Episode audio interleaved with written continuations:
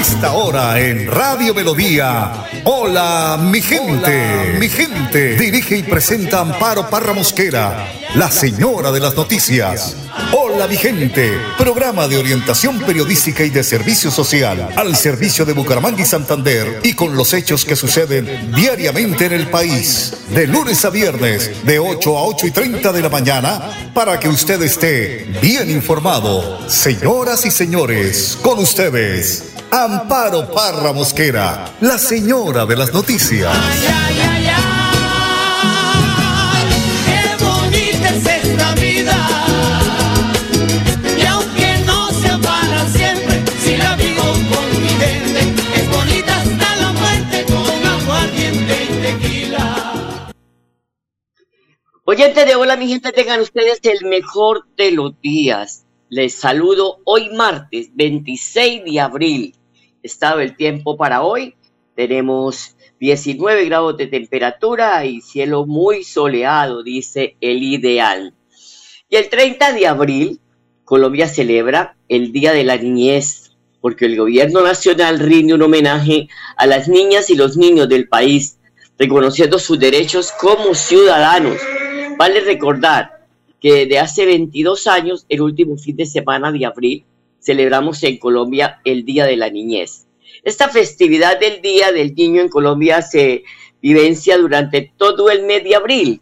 Cabe destacar que por medio de la Ley 2 de 1991 y la Asamblea Nacional Constituyente estableció una serie de principios que protegen a esta población que se considera vulnerable y además busca garantizar todos sus derechos en el país, pues eh, además de que se viste en esta, este sábado y todo el mes de abril, de, se viste de, colores, de crayones, de bombas, en fin, de confites, eh, en fin, eso es algo hermoso para los niños. Del mismo modo, en varias partes del mundo se conmemora el Día de los Niños en diferentes fechas durante el mes de abril. Como siempre, don Arnón Fotero en la edición y musicalización de este su programa Hola mi gente. Ay, don Ardunfo, le recuerdo que hoy es el Día de la Secretaria en algunos países, incluyendo Colombia. La conmemoración de este día resalta la importancia de las secretarias y el personal administrativo de las compañías. El gremio de las secretarias tiene un papel muy importante para las empresas, ya que de ellas depende muchas tareas fundamentales para los empresarios, para los mismos empleados, para los accionistas, para el crecimiento de estas empresas. Es una figura muy importante que a veces uno le dice, ay, esta vieja amaneció hoy. No, es que tiene miles de compromisos en su cabeza.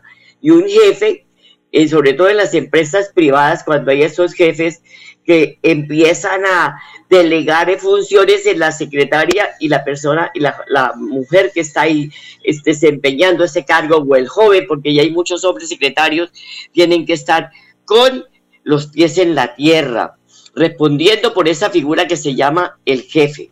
Junto a Colombia se suman eh, hoy 26 de abril países como El Salvador, Ecuador, Nicaragua, República Dominicana, Bolivia, Perú y Paraguay que están pues celebrando este Día de las Secretarias. Felicitaciones a todas las secretarias en el Departamento de Santander, en especial a nuestra secretaria de Melodía, Milena Gómez Reina, una persona intachable, una mujer de verdad que nunca la encuentra uno de mal genio. Tiene que sacarle la piedra, pero de resto no la va a sacar. De resto es una persona de confiar, es una confidente, es una amiga, en fin. Y a las secretarias de empresas privadas del área metropolitana, felicitaciones, al igual que las de la gobernación, las alcaldías, incluyendo la de Bucaramanga, nuestra capital. Son las 8 de la mañana, tres minutos. Don Ardunfo que va a dejar rodar ahí para felicitar a nuestras secretarias, especialmente a Milenita Gómez. Te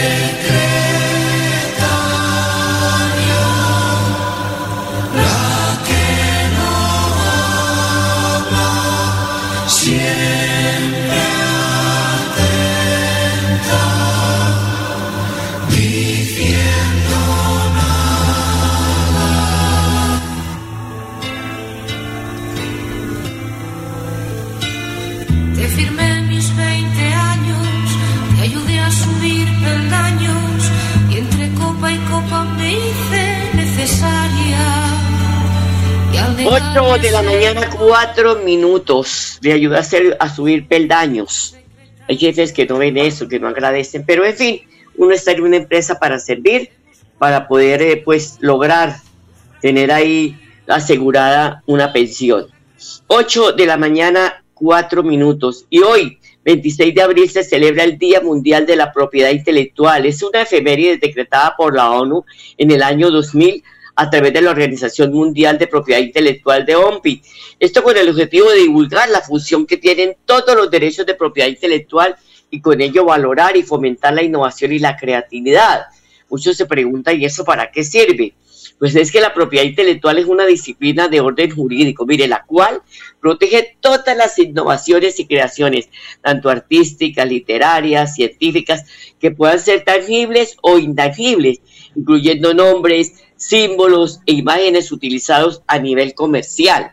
O sea que yo no puedo ir a utilizar eh, el empaque de un champú para yo hacer, producirlo cuando de verdad pues eso es un delito. Y quedan protegidos todos los derechos de aquellas personas vinculadas al mundo de las artes, la interpretación, productores y la misma radiodifusión. Con ello se pretende evitar que cualquier obra creativa, creativa sea objeto de plagio y en caso de suceder Oiga bien, se aplican sanciones pertinentes, o sea, que ahí con la justicia no se puede jugar. 8 de la mañana, 6 minutos. Los invito a que escuchemos el mensaje del padre Luis Azar. Marcos 16, del 15 a 20. Llevar la buena noticia. Lo primero es, vayan. Y es la tarea de todo bautizado, salir y llevar a Jesús. No podemos seguir estancados en lo mismo y seguir dando vuelta en lo mismo. Debemos llevar alegría y esperanza de vivir a tanta gente que busca a Jesús. Por eso salí a anunciar. No esperes ser cura o monja para llevar a Jesús. Basta con ser bautizado y enamorado de la vida. Pero también es llevar la salvación. Y vos y yo tenemos que llevar la salvación y la paz. No podemos ser esos pájaros de mal agüero que están esperando constantemente que el otro falle para levantar la bandera y decir que hay falta, peor que Diamond. Como que esos árbitros que están controlando las esquinas, ¿viste? Que parece que tiene que pasar algo para levantar el acto de la bandera. No, vos y yo debemos anunciar la buena noticia y dar siempre esperanza, oportunidad y misericordia al otro, con el otro y para el otro. Por eso termina el Evangelio hablando de tomar la serpiente, saber que Dios no te suelta de la mano. Y hoy Dios te recuerda que está a tu lado, nunca te va a abandonar, nunca te lo olvides.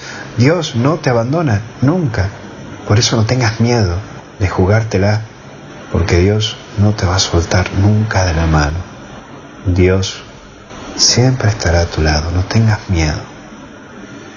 Que Dios te bendiga y te acompañe, te proteja siempre, te ilumine, te anime y no tengas miedo de soltarte, porque Dios está ahí. Te bendiga Dios en el nombre del Padre, del Hijo y del Espíritu Santo. Y no te olvides, hasta el cielo no paramos. ¿Te animás? Entonces a seguir. Cuídate. Gracias, Padre. Lo mismo, 8 de la mañana, 8 minutos, una pausa y ya volvemos. Tú cuidando el medio ambiente. Te invitamos a que seas parte de las soluciones ambientales desde tu casa. No arroje papeles, toallas higiénicas, pañales, tampones ni ningún elemento sólido por el inodoro. Evitar arrojar desperdicios, grasa, basuras en el lavaplatos o cabello en el lavamanos y evitar tapar las redes de alcantarillado. Haz un manejo consciente de lo que arrojas y dónde lo haces. Recuerda que toda el agua que consumes en casa debe evacuarse por el alcantarillado de forma segura y responsable. Construimos calidad secretaria, graciosamente arregla tu cabello y tu carita tan bonita que siempre la acompaña una sonrisa. Me gusta contemplarte, secretaria, para poder robarte una sonrisa. Recibí una carta, muchachita, en ella tú me pintas tu boquita.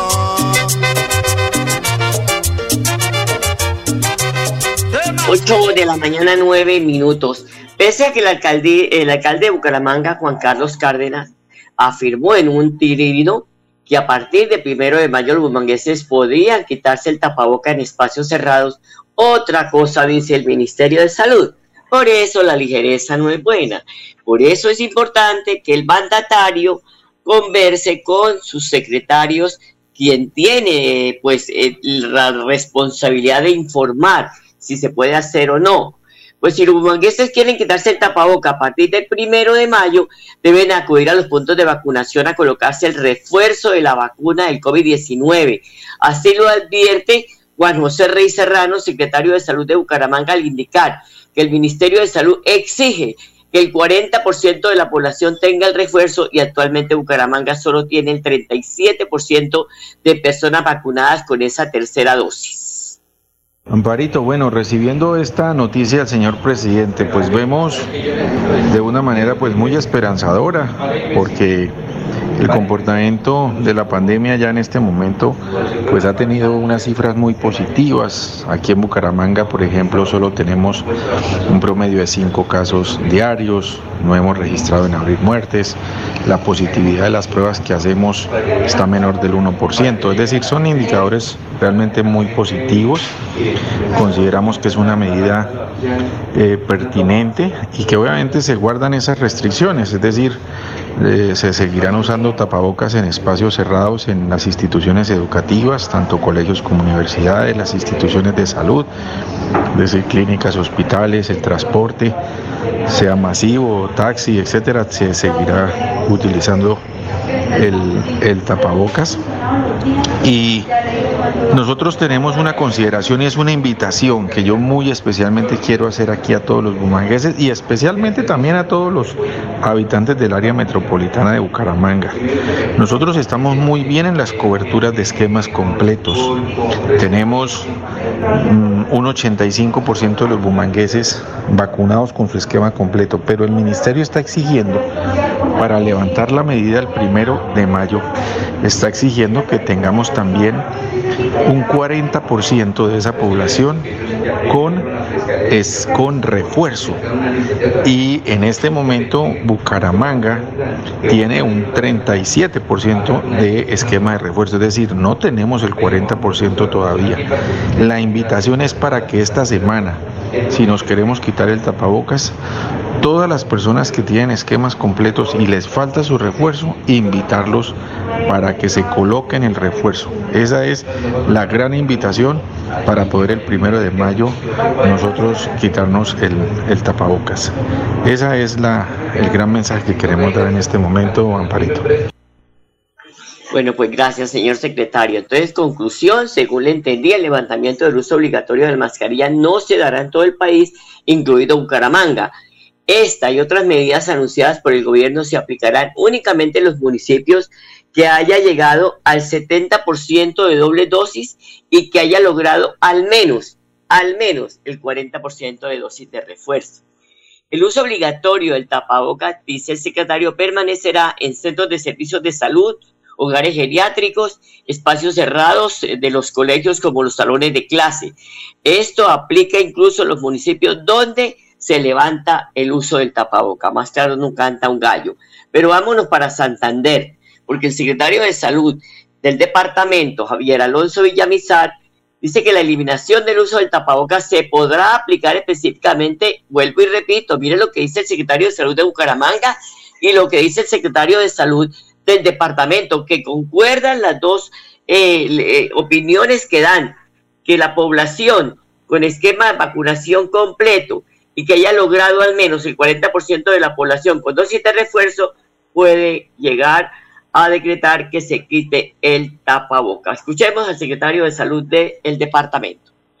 De acuerdo con lo anunciado este lunes 25 de abril por el presidente de la República, Iván Duque, a partir del primero de mayo hasta el 30 de junio se extenderá la emergencia sanitaria y a su vez se eliminará el uso de tapabocas en espacios cerrados y no se exigirá el carné de vacunación en eventos masivos. La eliminación del uso de tapabocas se podrá aplicar específicamente en los municipios que hayan llegado al 70% de la población con esquemas de vacunación completos y que hayan logrado al menos el 40% de la población con dosis de refuerzo. A la fecha en Santander, solo cinco municipios cuentan con esos dos requisitos Estamos hablando de Cabrera con un 61%, Aguada con un 44%, Coromoro con 42%, Contratación 41% y el municipio de Chima con 40%. Lo que quiere decir que a hoy solo estos municipios podrían acogerse a la medida de eliminar el tapabocas. También cabe mencionar que a la fecha 76 municipios de Santander cuentan con más del 70% de la población vacunada con una dosis y 56 municipios con más del 70% eh, de la población con esquemas completos. Recordamos a los santanderianos que el número de municipios a acogerse a la medida pueden subir de aquí al primero de mayo, que es a la fecha cuando empezará a regir. Esta medida no aplicará en todo lo que abarca servicios de salud, hogares geriátricos, transporte, sea público o no, en vuelos y espacios cerrados en instalaciones educativas. En cuanto a la solicitud del carnet de vacunación, desde el primero de mayo tampoco será necesario hacerlo en eventos públicos o privados de carácter masivo, tampoco para entrar a bares, gastrobares, discotecas, eventos deportivos, salas de cine, bibliotecas, etc. Por otro lado, teniendo en cuenta lo anunciado, los viajeros que lleguen del exterior al Aeropuerto Internacional de Palo Negro deben traer su esquema completo de vacunación, es decir, con dos dosis o con una para el caso de Janssen. Quienes no cuenten con esto se les exigirá la prueba de PCR negativa que no sea superior a 72 horas o prueba de antígeno que no supere las 48 horas. A la fecha, en Santander se han aplicado 3.752.527 vacunas contra el COVID-19, más de 1.619.000 corresponden a esquemas completos, lo que representa un 70% de la población santanderiana. Cabe mencionar que cerca de 50.000 dosis están disponibles en todo el territorio para ser aplicadas como primeras, segundas dosis y refuerzos. Bueno, la directriz del Ministerio de Salud es muy clara, así que aplicarse la dosis de refuerzo. A partir del primero de mayo y hasta el mes de junio se amplió en el país la emergencia sanitaria. Vale recordar que la pandemia no se ha ido, el bicho está ahí, ahí, al acecho. Por tanto, hay que tener, seguirnos cuidando. Son las 8 de la mañana, 17 minutos. Vamos a una pausa y ya volvemos. En Paz y tú, cuidando el medio ambiente. Te invitamos a que seas parte de las soluciones ambientales desde tu casa. No arroje papeles, toallas higiénicas, pañales, tampones ni ningún elemento sólido por el inodoro. Evitar arrojar desperdicios, grasa, basuras en el lavaplatos o cabello en el lavamanos y evitar tapar las redes de alcantarillado. Haz un manejo consciente de lo que arrojas y dónde lo haces. Recuerda que toda el agua que consumes en casa debe evacuarse por el alcantarillado de forma segura y responsable. Construimos calidad de. Al pueblito más lindo de Colombia. Barichara, patrimonio universal. Quiero cantarle y encontrarme con la historia de Santander en su remanso espiritual. Pasar por esas calles empedradas, mirar su catedral con devoción perderme en el de sus cañadas. 8 de la mañana, 18 minutos. Qué página musical tan hermosa, Arnulfo. Y en Bucaramanga cayeron los Julios. Julio, Julio, Julio. Una banda delincuencial dedicada al robo de almacenes y a personas que se movilizaban por el centro de la ciudad. El coronel José Oscar Jaramillo, comandante encargado de la Policía Metropolitana, explica cómo luego de varios meses de investigación se dio con la captura de cinco de estos presuntos delincuentes. Durante más de 12 meses, investigadores de nuestra seccional de investigación criminal, en asocio con la Fiscalía General de la Nación, logran la desarticulación de una banda delincuencial cono- conocida como los Julios. Esta investigación da inicio gracias a varias denuncias anónimas, principalmente de comerciantes del centro de Bucaramanga. Fueron capturadas cinco personas por orden judicial y se formularon dos imputaciones a personas que se encontraban purgando condenas por el mismo delito en centro penitenciario. Se pudo establecer que estos delincuentes aprovechaban la aglomeración de personas que realizaban compras en el centro de Bucaramanga para cometer sus hechos delictivos.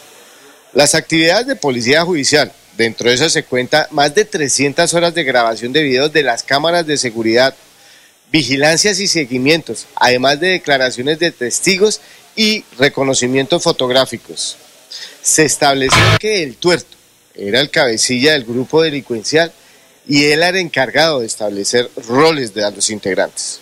Los investigadores dieron con un punto de reunión que lo tenían como punto estratégico esos delincuentes, donde se reunían todos los miembros de la banda a planear los hurtos del día, así como conformar grupos para salir a delinquir. Modalidades muy utilizadas por estos delincuentes para optar, el cosquilleo, el bloqueo, el contacto físico, el raponazo, distracción y una nueva modalidad en la cual utilizaban fluidos humanos, como lanzar saliva o otro fluido para generar expectativa y, y desagrado a la víctima. Tras análisis de video, los investigadores pudieron confirmar que un factor importante dentro del comportamiento de estos delincuentes era la utilización de señas para acomodarse antes de cometer los hurtos, así como marcar o señalar a sus víctimas. La SIGIN estableció que estos delincuentes salían a hurtar todos los días y podrían hasta cometer 30 hurtos diarios, lo cual dejaría una renta aproximada de 5 millones de pesos al día. Algunos testigos que pretendían denunciar los hechos y evitar los hurtos en varias oportunidades eran intimidados por estos delincuentes con elementos cortopunzantes. Otro dato relevante tiene que ver con el cambio de la ropa o de algunas prendas de vestir. Lo principal objetivo era no ser identificados o poder camuflarse dentro de la multitud. Todos los capturados han sido judicializados en varias oportunidades por los delitos de hurto y receptación. En esta nueva oportunidad fueron judicializados por hurto y concierto para delinquir y fueron enviados a la cárcel por orden de un juez. Invitamos a los afectados de este tipo de hurtos para que denuncien bueno, ahí está, hay que denunciar para que ellos no salgan de la cárcel, o si no vuelven a ponerlos en libertad. A esta, me perdonan ustedes la expresión, a estas ratas, porque eso es ser unos ratas. Eh, organizar un, grupo criminal para ir a, acabar con la tranquilidad de la ciudad. Eh, 8 de la mañana, 22 minutos.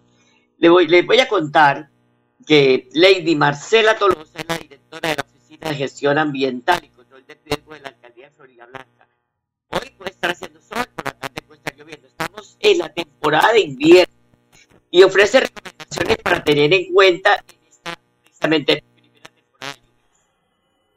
Estamos en la primera temporada de lluvias del país y usted debe estar consciente y preparado para salvaguardar su vida y la de su comunidad ante eventos como crecientes súbitas, avenidas torrenciales, deslizamientos y tormentas eléctricas.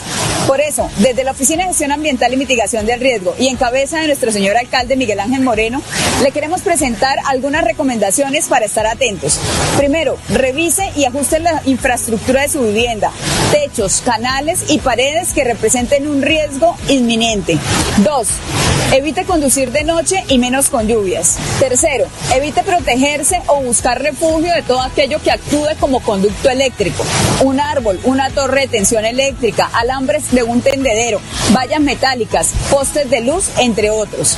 Cuarto, no se exponga en zonas de crecientes y deslizamientos. Quinto, evite que las orillas de los ríos y canales se llenen de sedimentos, troncos, materiales y residuos sólidos. Sexto, no arroje residuos a las calles, cuerpos de agua y sistemas de alcantarillado para evitar obstrucciones, taponamientos y o desbordamientos del sistema. Séptimo, si vive en zonas de riesgo, mantenga un maletín de emergencia que contenga copia de los documentos de identidad de los miembros del núcleo familiar y alimentos enlatados, aguas, linternas, silbatos, radios, baterías, botiquín e impermeables. Bueno, eso se llama prevención, 8 de la mañana, 23 minutos. Ya regresamos.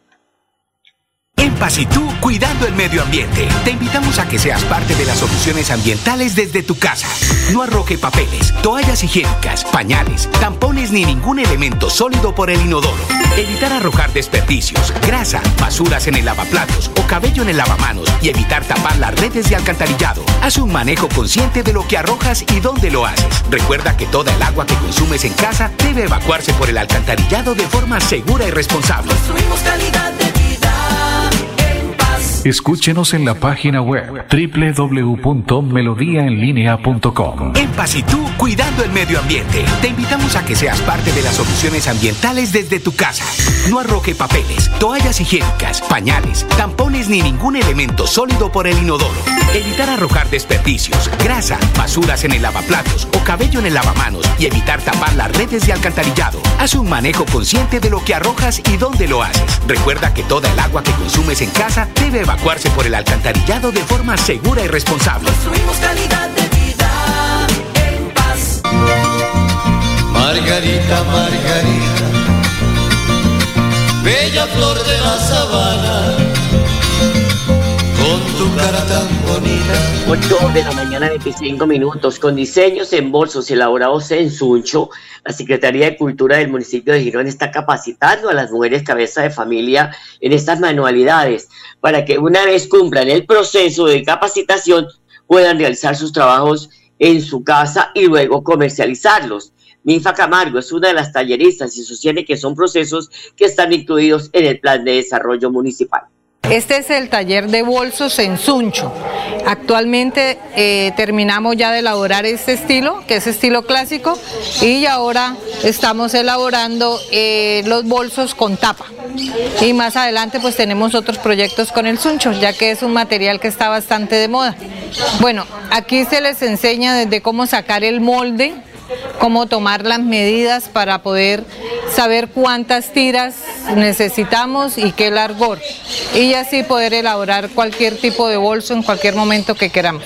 Pues la idea mía es armar un prendimiento con el taller, con las señoras del taller, pues todas las que hay aquí, pues la mayoría son cabeza de familia, entonces esto es un beneficio bastante grande. Eh, y es un trabajo que se puede estar haciendo desde casa, que es lo más importante, y se le puede dar también apoyo a otras mujeres. Bueno, eso es lo que tienen que hacer las oficinas, las secretarías de la mujer, de, eh, porque es importante capacitarlas, no darles el pescado, sino darles la caña para que aprendan a pescar. Y nos vamos contándoles que en el marco de la Feria Internacional del Libro de Bogotá, bajo el lema Descárgale y comparte, el Ministerio de Cultura y la Biblioteca Nacional de Colombia lanzaron una colección gratuita que busca favorecer el acceso a la lectura y acerca de las comunidades del patrimonio cultural biográfico en todo el territorio nacional. Mire, esto es importante porque la colección se compone de 156 títulos distribuidos en cinco categorías para toda clase de público.